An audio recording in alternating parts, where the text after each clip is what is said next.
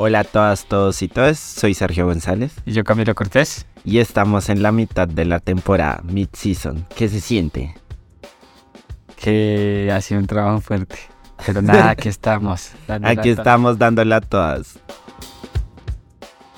El mundo del cine animado y las series animadas nos han definido a través de nuestra vida. Con sus colores y efectos visuales vemos cómo estas historias cobran vida en la pantalla, permeándonos de enseñanza, magia y bordándonos nuestra vida con una gran autenticidad, sin olvidarnos de ver el mundo con los ojos llenos de esperanza. Hoy, en nuestro cuarto episodio, haremos zoom a las historias de animación en el cine y la televisión. Bienvenidas.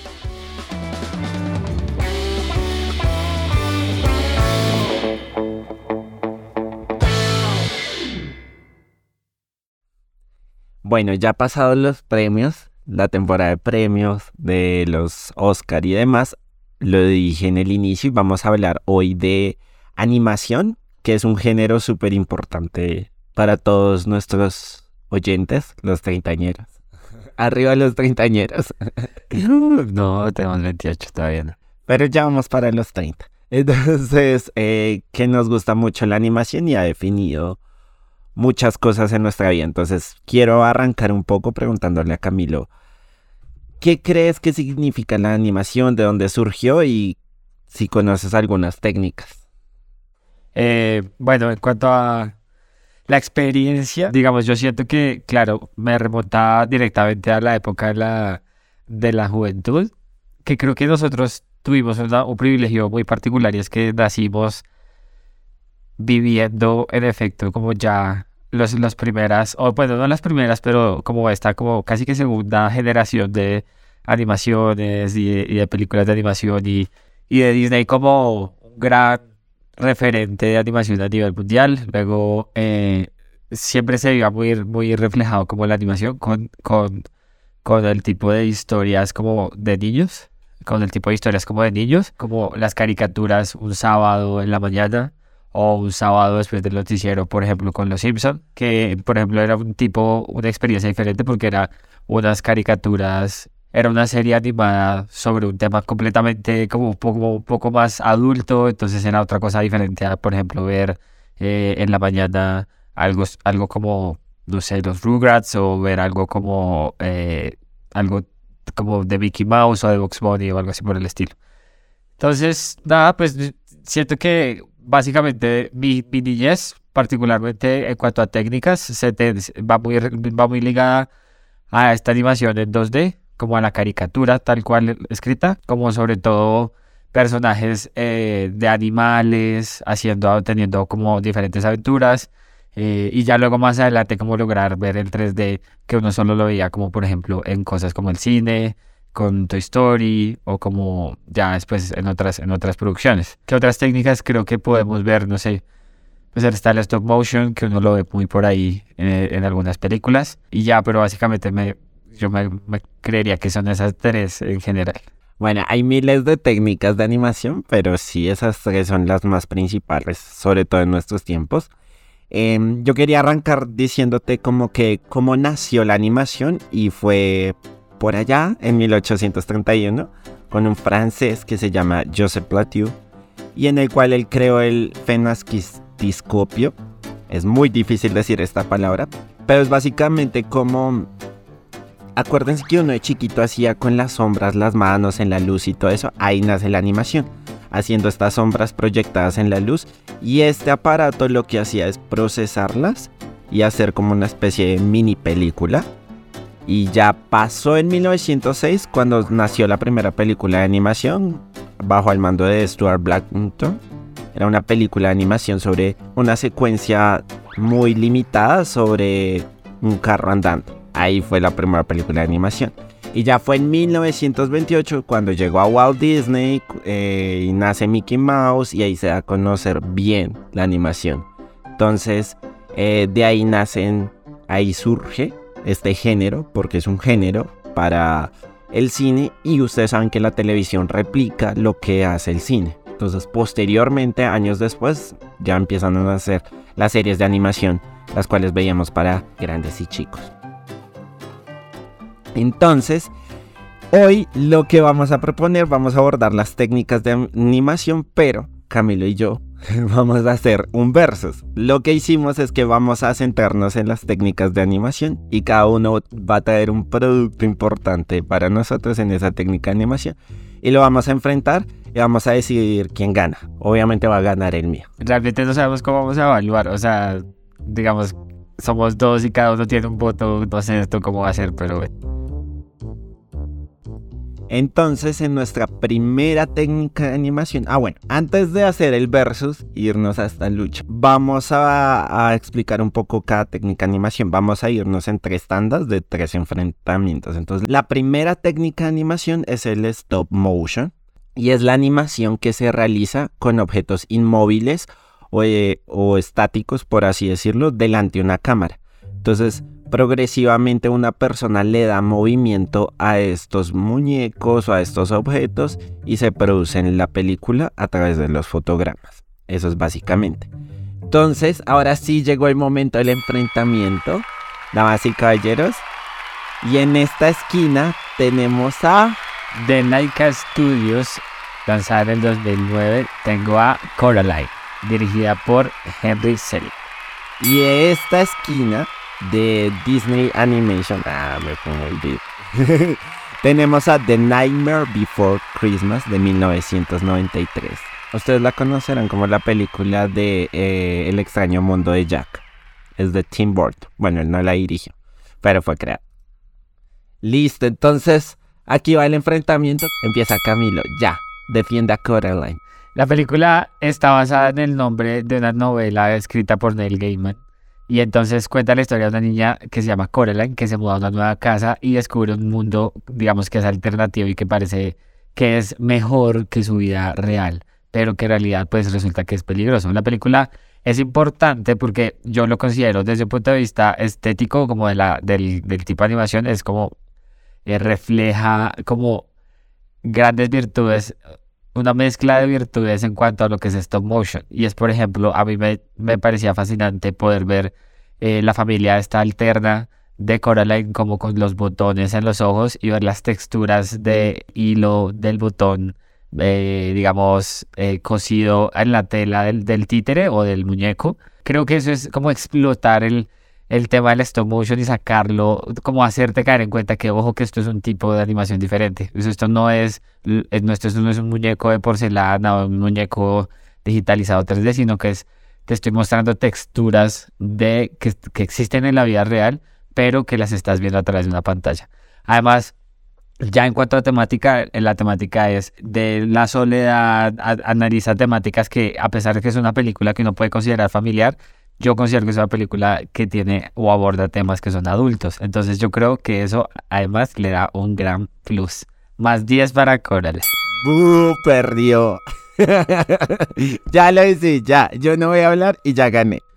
Y ahora en esta esquina se va a enfrentar la mejor película de stop motion que elegí, que es The Nightmare Before Christmas o El extraño mundo de Jack, que es básicamente una película en la cual se centra en Ustedes conocerán este esqueleto blanco, por así decirlo, alto, con una túnica negra, que de cierta manera odia la Navidad.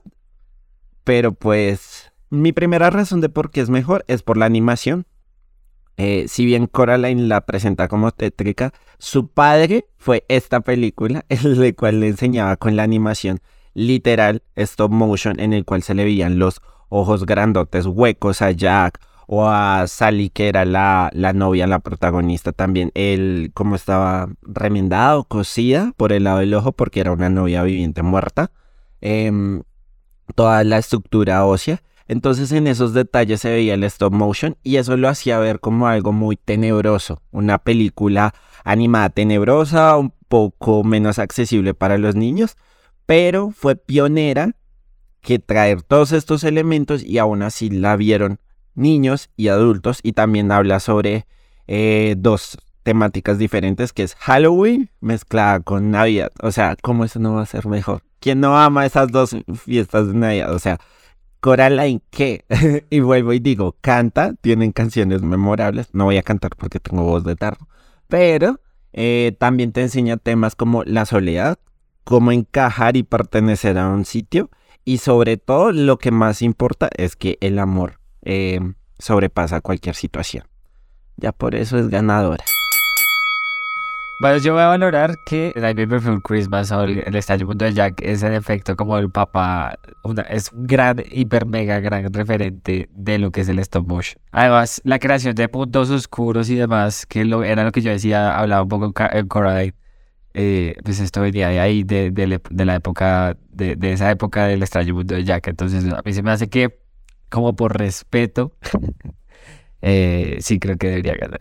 Está bien. Mm, yo valoro sobre todo de Coraline que sea un personaje femenino.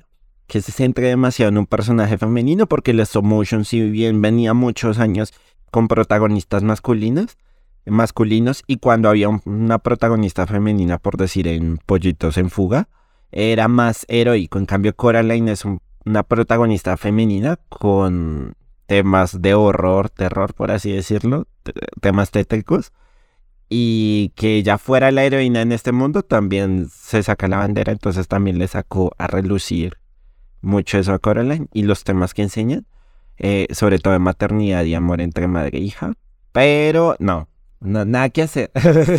The Nightmare Before Christmas.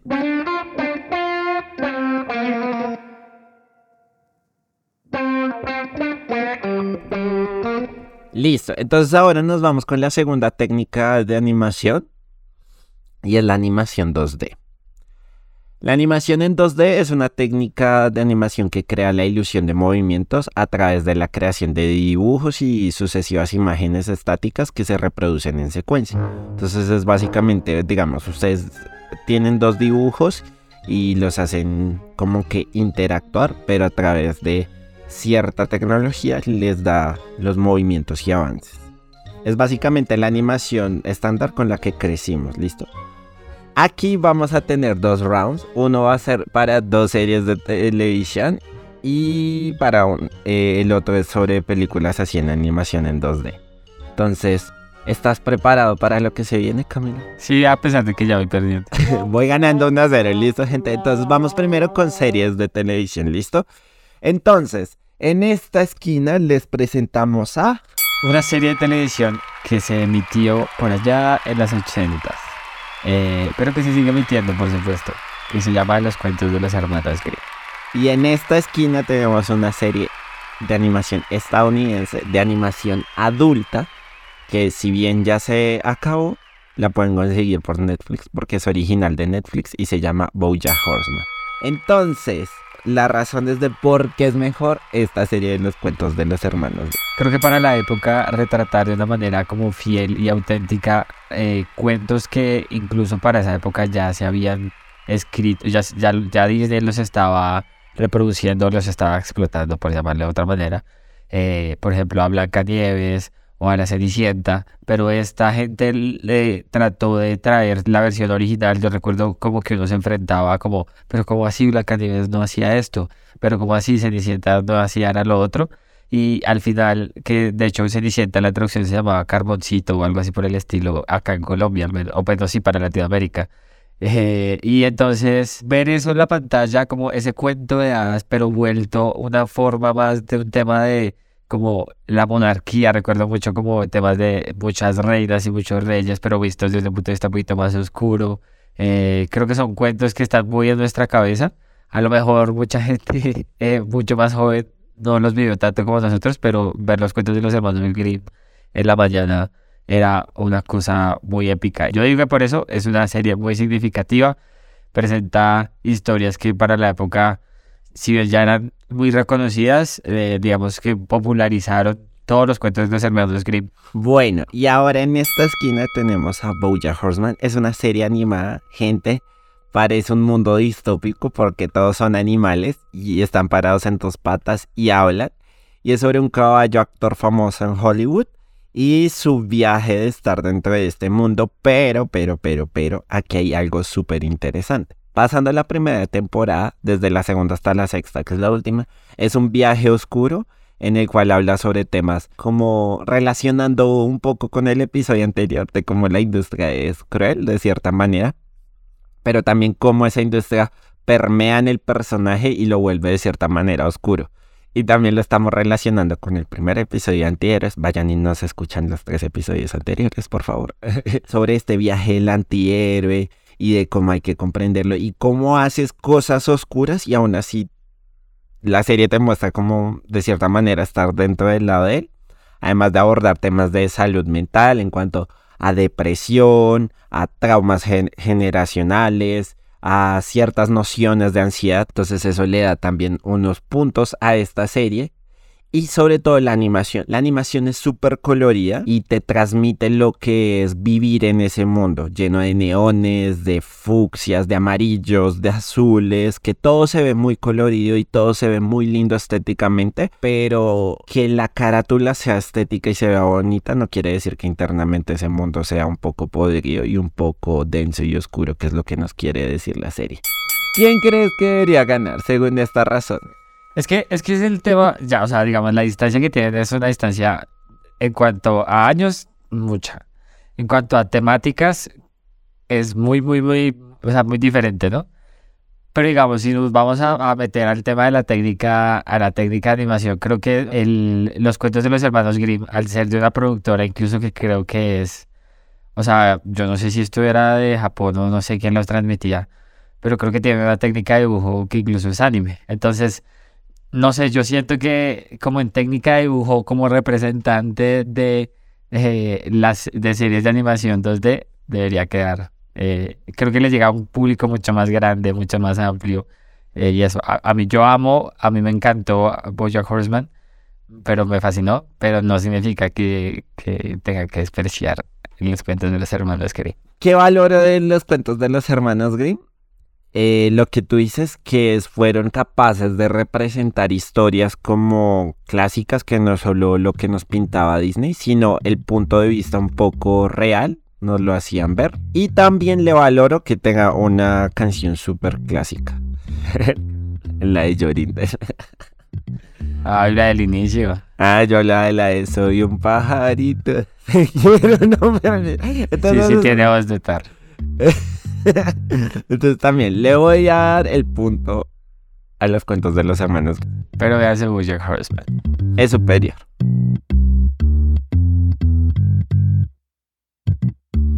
Ahora nos vamos con la película de animación. ¿Listo? Entonces, en este lado del ring tenemos a, en esta esquina. De Walt Disney tenemos a eh, Brother Bear o Tierra de Osos. Es una película del 2003 dirigida por Aaron Blaze y Robert Walker. Y en esta otra esquina tenemos a una película del año 2001 de Studio Ghibli que se llama Spirit Away, o ustedes la conocerán en español, que es El viaje de Shihiro, dirigida por Hayao Miyazaki, un ente, un prodigio de la animación. Entonces, que empiece la pelea.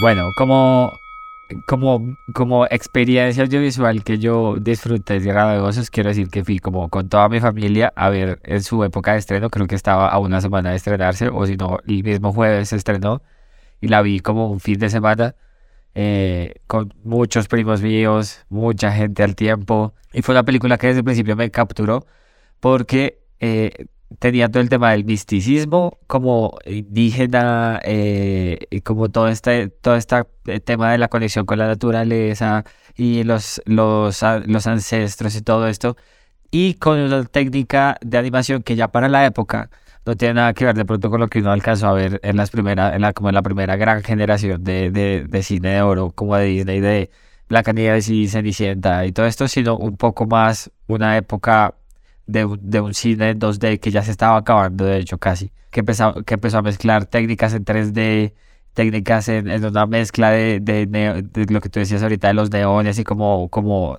ah, como recursos de animación mucho más avanzados para la época, ya hechos en computador. Eh, o, apoyados con el computador. Y creo que eso a, a mí me pareció una cosa fantástica. Además, tiene eh, la banda sonora de Phil Collins, que para los que de pronto no han visto esta película, Phil Collins también hizo la banda sonora de Tarzan, otra película de Disney que también es muy buena, pero en esta, en esta la banda sonora como que compenetra con la, con la, con la película de una manera que es como súper, supremamente vital, importante eh, porque en algún momento como que los protagonistas también cantan la película. Es, es como ese volver a esas películas musicales que Disney hizo en su momento, como las clásicas, clásicas, clásicas, y traerlas a esta, a esta época. Y creo que eso a mí me pareció fantástico. Bueno, y ahora mi caballo de Troya es, nos vamos lejos de, de, Disney y nos vamos a Japón con Estudio Ghibli, como yo les decía, el viaje de Shihiro. Es una película muy, ¿cómo, así, cómo decirlo? Sobre una chica con sus padres, que es Shihiro, así se llama la protagonista, y sus papás se meten a una tienda como para detrás de un túnel de un tren y van a una tienda de comidas y los papás comen esta comida y se vuelven cerdos. ¿Por qué? Porque ella atravesó un mundo de fantasía, gente, de fantasía. Entonces hay dragones y hay brujas y hay un bebé grande, ¿sí? Y es una historia sobre el viaje, el típico viaje del héroe o el viaje de la heroína que tuvo que buscar su mm, como que su lugar en el mundo y hablar un poco también sobre la naturaleza, como nosotros le estamos dando la espalda como seres humanos eh, a la naturaleza. Pero esto es mucho de las películas de estudio Ghibli, sobre todo las de Hayao Miyazaki, su director, que hablan sobre el dejar atrás la naturaleza, cómo la estamos maltratando, sí. Pero lo que les digo es un viaje fantástico. Eh, ganó el Oscar Creo que es la única que ha ganado el Oscar de Estudio Ghibli, tristemente. Se merecería más. Eh, pero es una obra maestra y explora todos esos temas adultos sobre también de cuando eres niño y tienes que asumir el legado que dejaron tus padres. Que eso es muy difícil para esa edad y creo que lo aborda muy bien. La técnica de animación es un poco muy anime, muy manga, porque pues viene derivada de lo japonés. Que si bien pues Camilo decía que esa fue la última animación de 2D, una de las últimas animaciones en Disney, pues no, pues Estudio Ghibli sigue haciendo animación en 2D y hay animación en televisión. Entonces solo por eso punto para mí. Entonces, ¿qué tienes que decir al respecto de lo que yo dije con el viaje Shishiro? Eh, creo que es una película que permite. Yo empecé a ver las películas de, de de Miyazaki, de Estudio Ghibli hace muy poco. Eh, como que Sergio me dijo, como te debes que verlas y me las empecé a ver. Eh, es como que siempre he tenido la curiosidad, pero nunca me ha dado la oportunidad de realmente sentarme a verlas. Y, y no las he visto todas, pero la forma en la que retratan las metáforas sí es muy diferente y sí tiene mucho que ver con el estilo de narración, como típico japonés. Entonces sí creo que tiene su, su es decir, particularmente esta película permite, es como una, muy buena puerta de entrada a lo que es la animación vista o incluso los relatos hechos desde un punto de vista o desde una perspectiva de una cultura diferente. Y solo por eso yo también yo estaría dispuesto a decirle que sí. Pero si dejas el odio a tierra. Yo no voy a tierra de osos. Eh, me chinga porque porque tiene una muy buena banda sonora con Phil Collins al mando y explorar también esos temas de la naturaleza como lo hace Disney y en esta película se me hace bien, sobre todo más que todo de la naturaleza de los animales y de las culturas indígenas. Pero, pero no, o sea, creo que los dos temas son similares de naturaleza, pero... De hecho, esto fue sin, sin, saber que iba, o sea, que iba a cuadrar los temas, sí. Entonces, no, el viaje Pero ya, ya, claro, el viaje chile. Le gana con, un Oscar puntuación. En Letterboxd está en 4.4, o sea.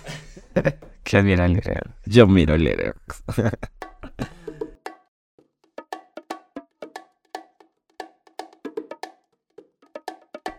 Listo, y llegamos a la tercera y última técnica de animación que es la que vamos a hablar.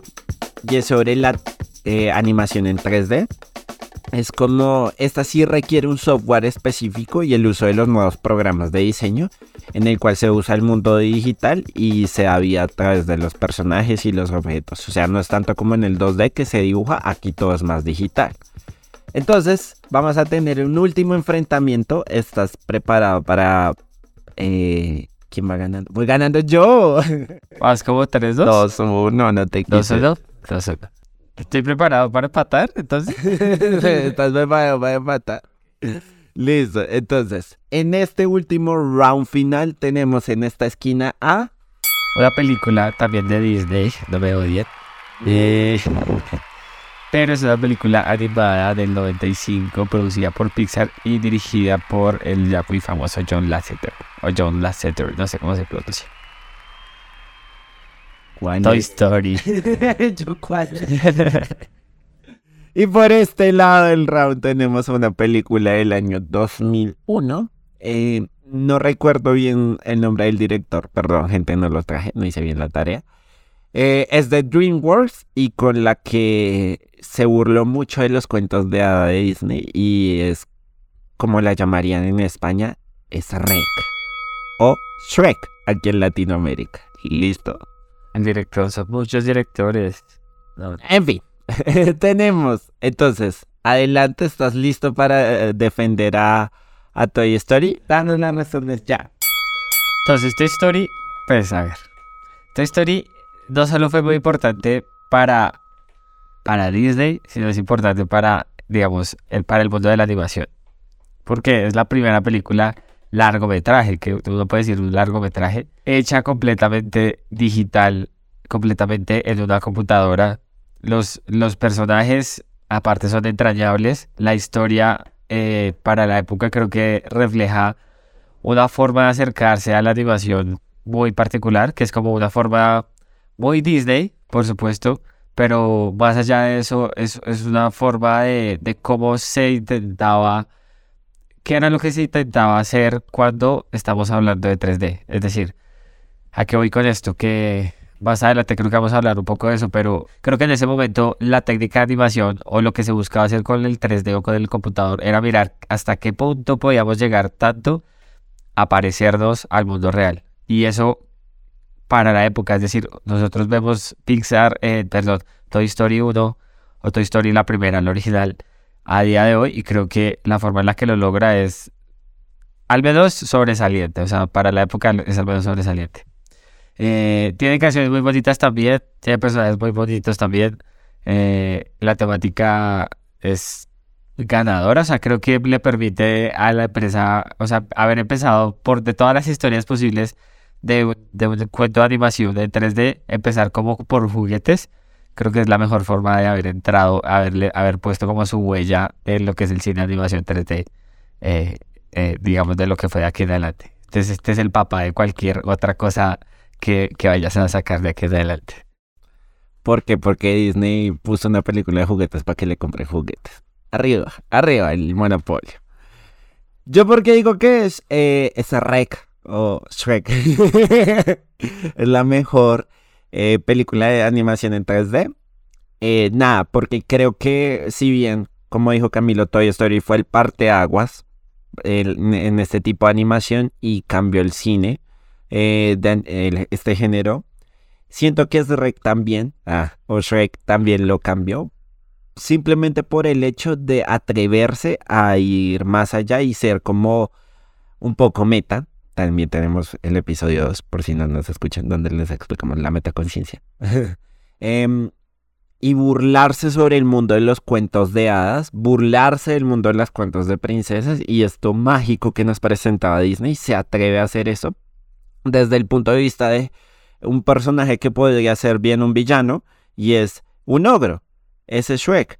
Pero no, lo decidieron volver el protagonista que hace su viaje de transformación en el cual es una persona eh, malhumorada, que siempre está mal y cambia de parecer, pero como a través de la empatía y el relacionarse, conocer el amor y la amistad y como que clavándole la, la, puntilla a las otras productoras. Por eso la hace la mejor y ya, creo que debe ganar por eso.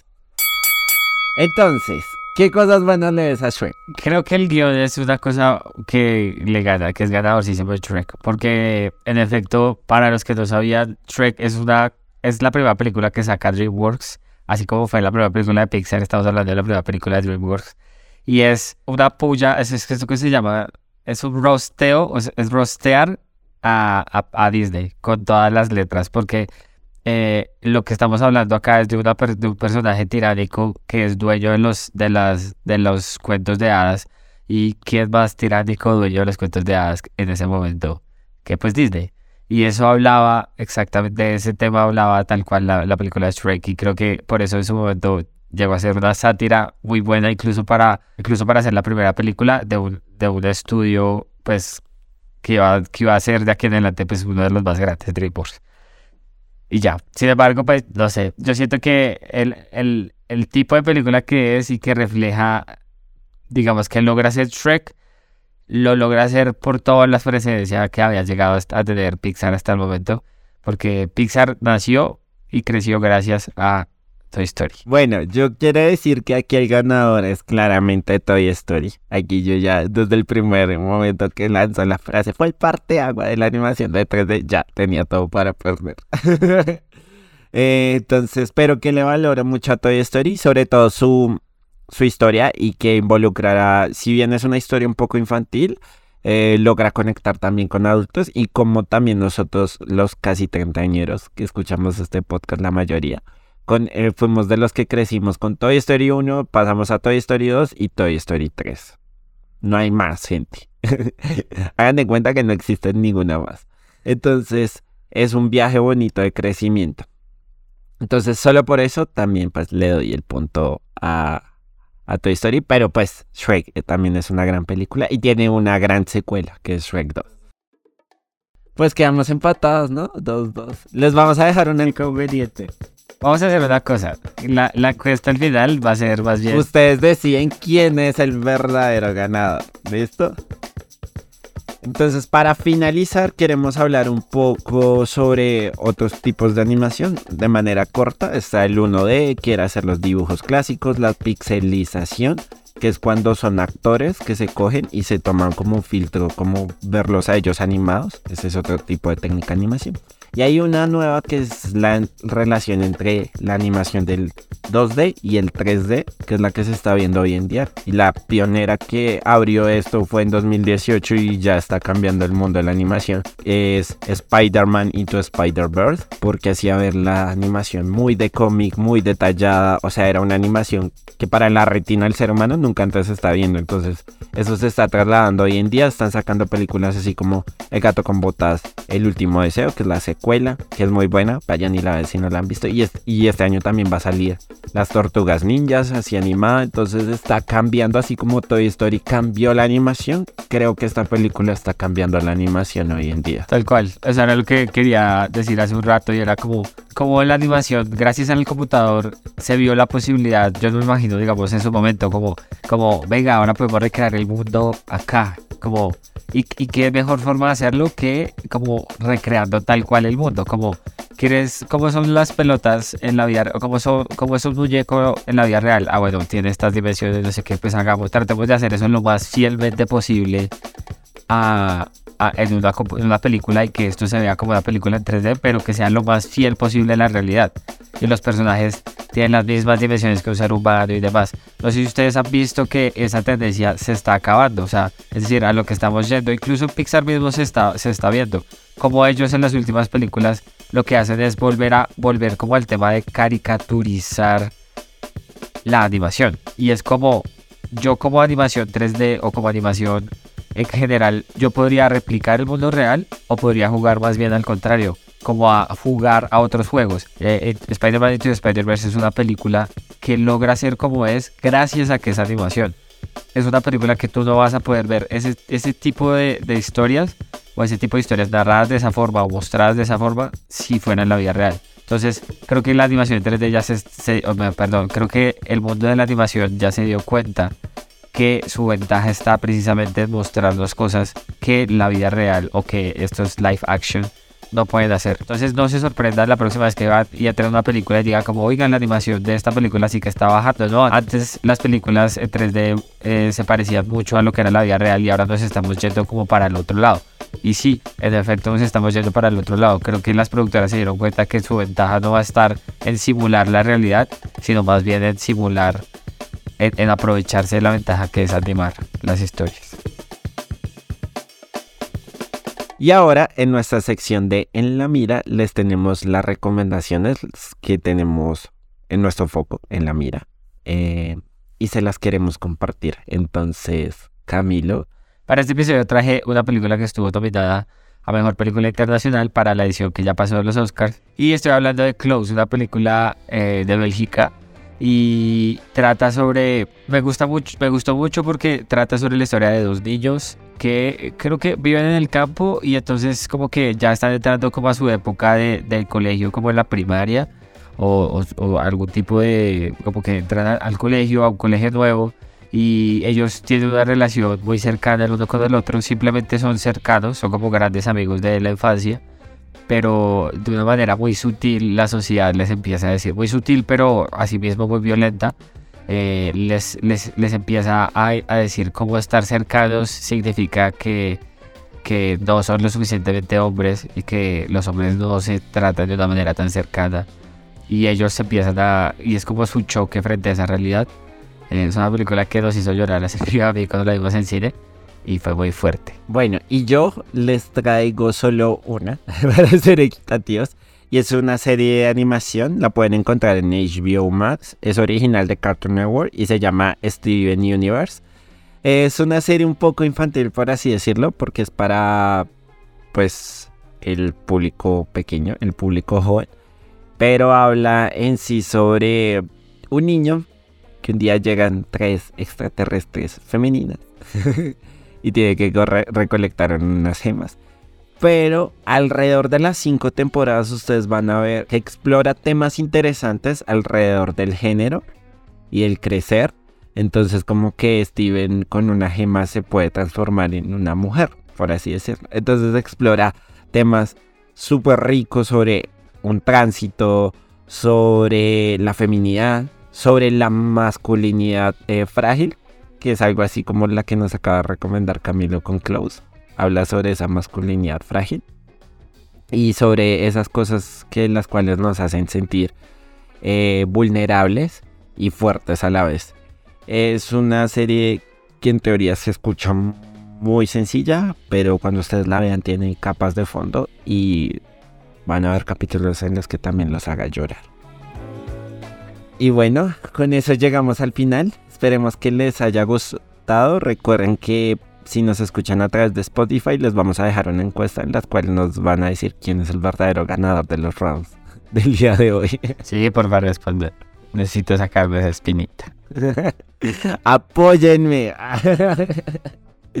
Listo, entonces ya saben que nos pueden conseguir en redes como Twitter, Instagram y Letterboxd con nuestros username. El tuyo es Milo Cortés G y el mío es arroba atmósfera. Abajo están también las notas del episodio para que las vean. Ahí hay links a lo que estamos viendo. Creo que quiero dejar unos links de, de las técnicas de animación. Hay unos muy chéveres, interesantes de películas así como que se han visto. Y nada, nos vemos la próxima dentro de 15 días. Y recuerden, no olviden sacar a su niño interior cada vez que pueden. Chao.